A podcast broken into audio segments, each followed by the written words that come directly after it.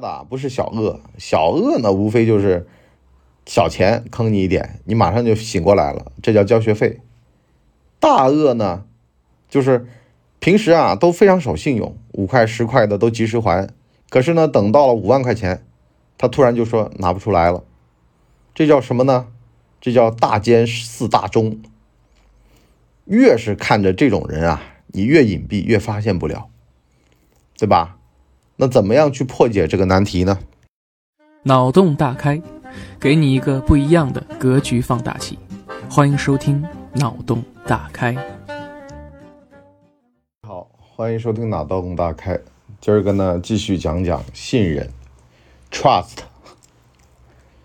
基督教文明啊，给了南美、北美一个希望啊。当年啊，天主教文明进入南美。基督教新教文明呢，进入北美。这个北美大陆上的牛仔啊，在交付牛的时候呢，都会问一句：“你丫信什么宗教的？”一听天主教，放屁！你他妈他妈要赎罪券儿啊！话说呀，赎罪券是什么玩意儿啊？就是你干坏事了吗？我干了。那教会说你给我点钱，我卖你点赎罪券你要是干的。强奸的话呢，你就多买点啊，大概十份如果你是小偷小摸的话呢，买个两三份对吧？多少你得掏点钱，干坏事了挣点钱，你怎么能忘了教会呢？你包括像欧洲古代啊，这个教会还介入了世俗生活，就是有法庭，这法庭干嘛呢？俩人是吧，来告状。那么就看谁跳河里面飘起来了，还是淹死了，啊，都都干这种，就是上帝来决定你们命运的事儿。所以呢，一卖赎罪券，这商业文明就起不来。牛仔心里想：我牛给你，你拿去宰了吃了，完了买点赎罪券，什么事儿都没有。可是呢，新教它不这样，新教呢讲究啊。就是这辈子是没有赎罪券买的，你就下地狱去吧。所以呢，导致到商业文明异常的发达，啊，这就是什么呢？信任。我相信你，你这人是有底线的。咱回到我们的世俗生活当中来，这个做生意啊，讲究诚信。昨个呢，我跟我老婆在说这个修车的事儿，我们俩这车的年纪都不小了。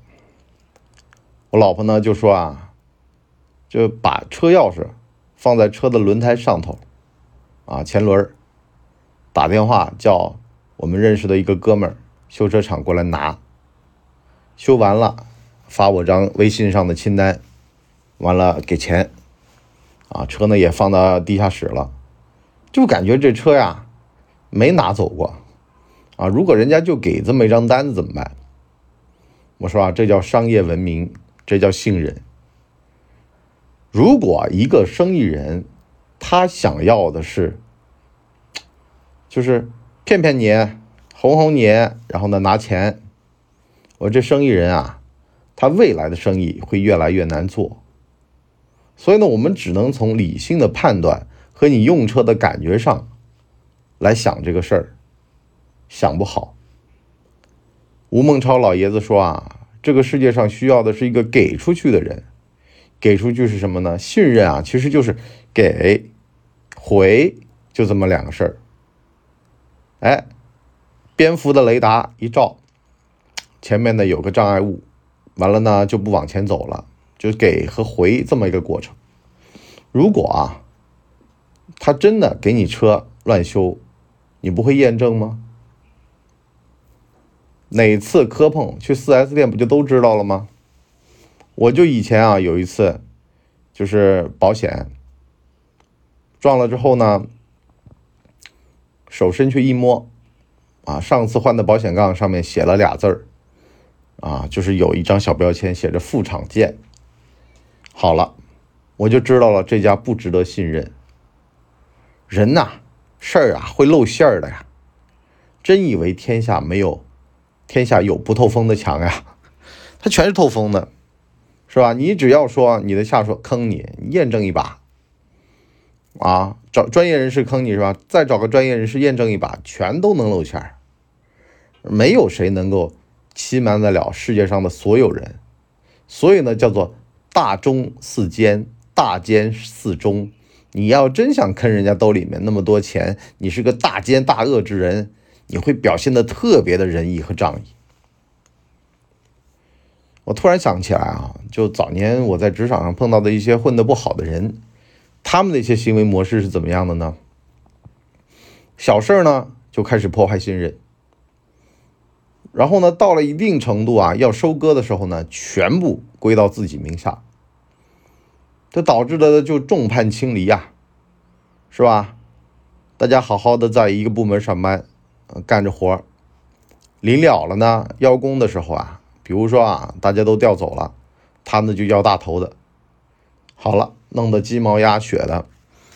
虽然你是负责人呐，可是下面的干活的人不行啊，对吧？那你拿走了，我们就没了呀。这叫吃东西都不跟人家留一口喝的，啊，有肉吃都不留口汤，遭了大罪了。就前进路上啊，几乎就是啊众叛亲离。虽然平时装的。人模人样的啊，跟大家特别客气，可是呢，关键时刻咬你一口，你受得了吗？那么，你知道我为什么有的时候挑合伙人，就是像这种事儿啊，我就想起来我早年租房子的一个经历。这个房子呀，租下来之后呢，俩人合租，合租了之后呢，他搬走，搬走呢，其实说难听点啊，有的人搬走呢，就说那个我就走了，对不对？完了呢，他呢就说啊，当时我跟你一块买的那些东西啊，啊，就是我都免费给你，对不对？完了呢，就是多清闲你一点点，就做人留一线，日后好相见这种。本来呢，我是有很大的警惕感的，突然呢，就觉得有点被感动了。做生意的关键在哪儿啊？在于人心都是肉长的。升职加薪的关键在哪儿呢？也是人心都是肉长的。你给人家贡献价值，完了呢还不求回报，你说人家心里面会不会咯噔一下的，是吧？马上就反应过来了啊！你对我 这个不错，可是反过来呢，恶会激发恶。我向来都这么去看问题的啊。当你要是吃干抹净，啥东西都不留，完了呢？是吧？良心上面还过得去，那人家就会激发他的恶。他心里想以暴制暴呀，你这个算什么呢？所以呢，有的时候我就老是跟我们内部的人讲，我说咱们要从这个卖包子的、把饼馒头的老板的经历来看，你给用户的交付呀，必须得是一口咬到肉的。就像你看国民党和共产党出的文件。国民党就那种虚头巴脑的，讲的全都是文化人的语言，老百姓听不懂啊！你的对象是谁啊？啊，你真是印度？你真是美国呀？你这是统治阶级自己玩的呀？啊，你不深入人民群众？可是呢，我党的这些文件全都是大白话，是吧？这个文风一向朴实。那正常的呀，本来你的工作对象啊，你的这个。给予利益的人，他全都是老百姓。老百姓干嘛？老百姓不怎么认字儿，不怎么识字儿，不怎么看报。你得一句话把事事说透，说透，是吧？不拿群众一针一线，马上就能明白。啊，三大纪律，八大注意，是吧？三和八里面内容是什么啊？其实就这个，什么意思呢？往往啊，走着走着就忘了初心了，玩着玩着，牛着牛着就飘了，就。不知道自己姓什么了，不知道自己的出身是什么了，其实算什么呢？对吧？你不就是个卖馒头的吗？你上市了，你还是个卖馒头的。馒头讲究什么？皮薄肉多，喷汁儿。那么重点就在于说你的面的克重和你肉馅儿，是吧？就这么简单呀。给讲究毛衣呀，什么我们品牌今年怎么样了，是吧？你别听那套营销总监的屁话。